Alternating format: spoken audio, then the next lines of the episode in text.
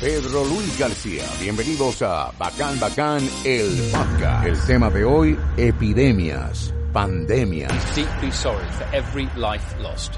Let's try to take full responsibility for everything that the government uh, has done. Despite infections falling, the chief medical officer warns there will be a lot more deaths over the next few weeks. 500,071 dead. That's more Americans who have died in one year in this pandemic than in World War I, World War II, and the Vietnam War combined. The people we lost were extraordinary. They spanned generations. Born in America, immigrated to America. But just like that, so many of them took their final breath alone. La pandemia de COVID-19 llegó a cambiarlo todo. Nuestra relación con los demás, el trabajo, la visión del mundo y qué decir de la economía. Around the world, economies are crumbling. Since the coronavirus outbreak, the price of every vital commodity has fallen. Grandes epidemias como la peste de Atenas, la peste negra, la llamada gripe española o el propio SIDA alteraron la situación del mundo e influyeron en el curso de la historia. A lo largo de la crónica han inaugurado eras y han destruido imperios, cambios en la mentalidad y la manera de entender la vida que sin duda ahora también se han producido. Over the past two months, the world's biggest stock markets have turned red. Vivimos en una sociedad de confort y cualquier agente externo físico, químico o biológico hace tambalear sus pilares, sus planes, también los míos. En esta nueva página que se escribe en el libro de epidemias o pandemias que nos acuden ahora pero han pasado anteriormente y no descartamos que continúen sucediendo en el futuro. El mundo de por sí se enfrenta a unos cambios vertiginosos y está claro que esta crisis ha venido a cambiarlo todo. Those surviving have changed our habits. Había sucedido anteriormente con otras pandemias y sabían claramente que era cuestión de tiempo de que volviera a suceder y ocurrió. Recuerden que una epidemia o pandemia no escoge ricos o pobres, no elige ningún tipo de raza, al contrario, nos ataca a todos por igual, nos toca a todos. En esta generación le ha tocado vivir una de las peores en la historia. As a nation, we can't accept such a cruel fate. While we've been fighting this pandemic for so long,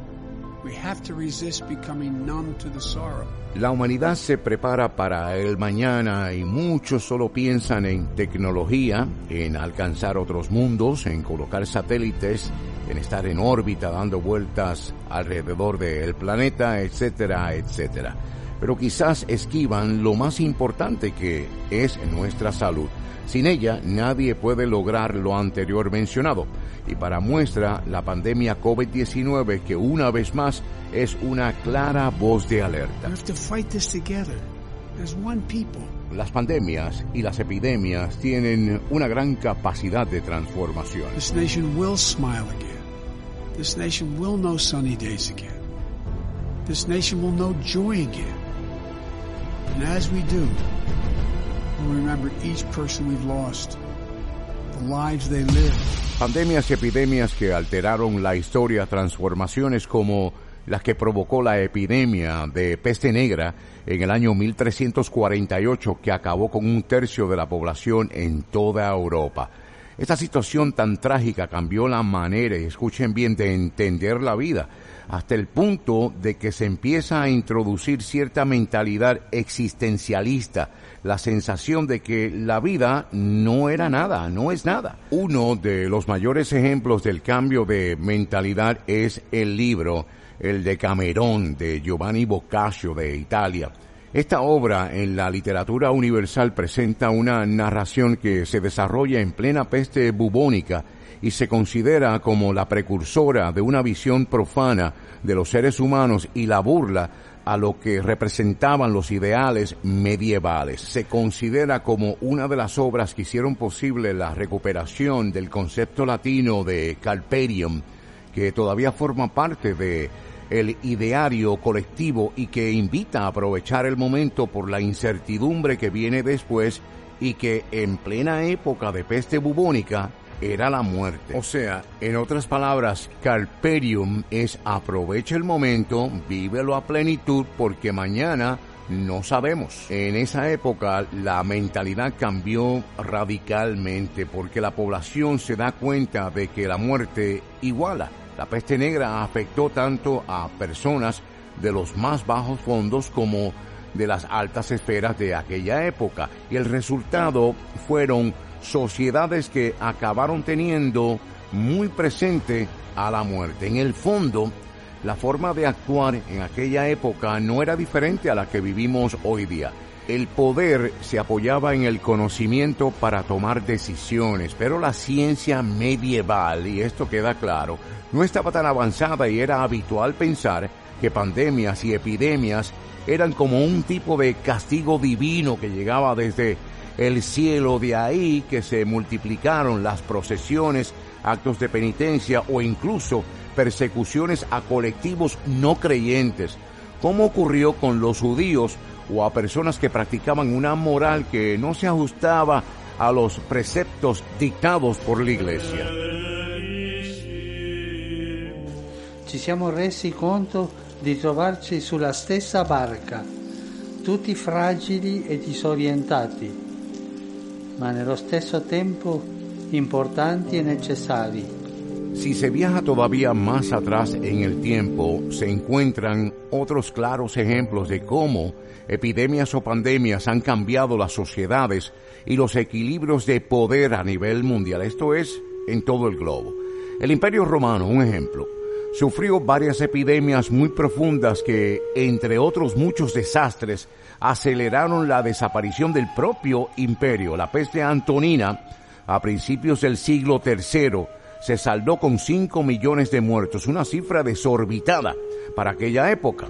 Provocó una crisis enorme a nivel social y afectó la capacidad del el propio ejército romano, lo que hizo más sencillo la llegada de los bárbaros y contribuyó por un efecto de dominó a que acabaran con la caída del imperio romano. En aquel entonces lo único que se hacía era quemar enseres o incluso casas, pero no solucionaba el problema porque, como ocurrió en el caso de la peste, las ratas responsables de transmitir la enfermedad seguían allí.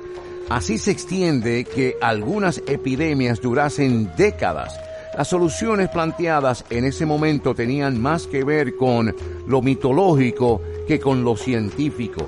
Se realizaban ofrendas y sacrificios para calmar a los dioses, pero como es de imaginar, no resultaban efectivas y debido a la concentración de personas que implicaban estos ritos, se contribuía a propagar todavía más la epidemia en cuestión. Pero cuando se producían en zonas como el Imperio Romano que mencioné anteriormente, la extensión geográfica estaba asegurada por los propios intercambios comerciales que funcionaban como sustento económico del propio sistema.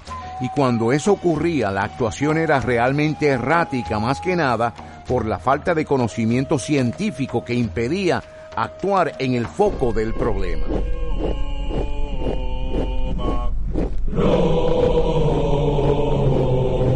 Otra situación que se suscitó fue la persecución de cristianos por las epidemias. Las epidemias también provocaron el señalamiento y persecución de algunos colectivos, uno de los más señalados durante las epidemias de la época romana, precisamente como mencioné, fueron los cristianos.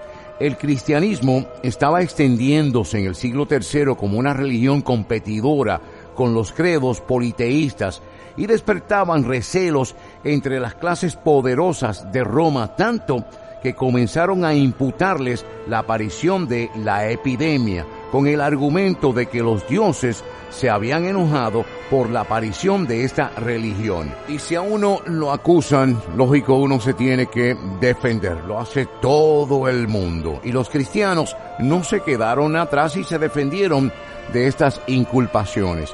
La iglesia se posiciona tras pandemias y epidemias. En el siglo V, una vez que Justiniano implantó el cristianismo en Roma, las epidemias favorecieron la expansión y la influencia de esta religión por el efecto balsámico ante las desgracias que traían estas enfermedades. Es entonces que la Iglesia se presenta como una organización con capacidad de atención social, con hospitales y presentando ayuda a los más necesitados. Hace una labor social que el Estado no puede asumir y eso coloca la Iglesia en una posición de poder destacada en la sociedad de la época. La población creyente se volcaba en oraciones, lo que le daba más poder a los obispos.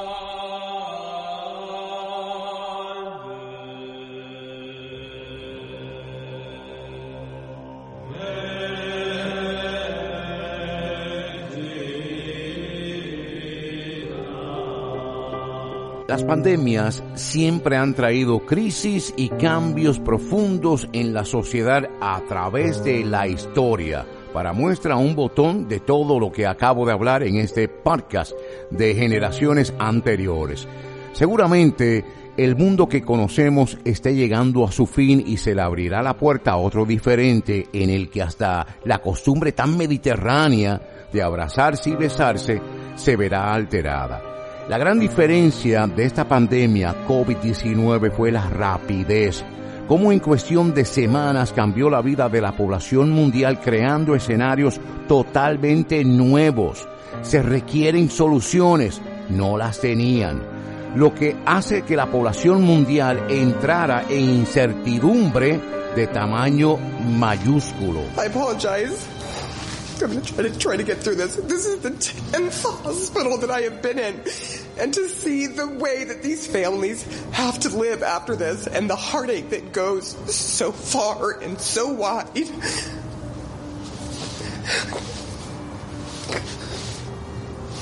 It's really hard to take. La historia ha dado un giro de guión muy difícil de digerir para el que nadie estaba preparado, en el que se necesitaban soluciones nuevas, inmediatamente, y no se sabía quién estaba preparado para aportarlas. Researchers and scientists racing for a vaccine.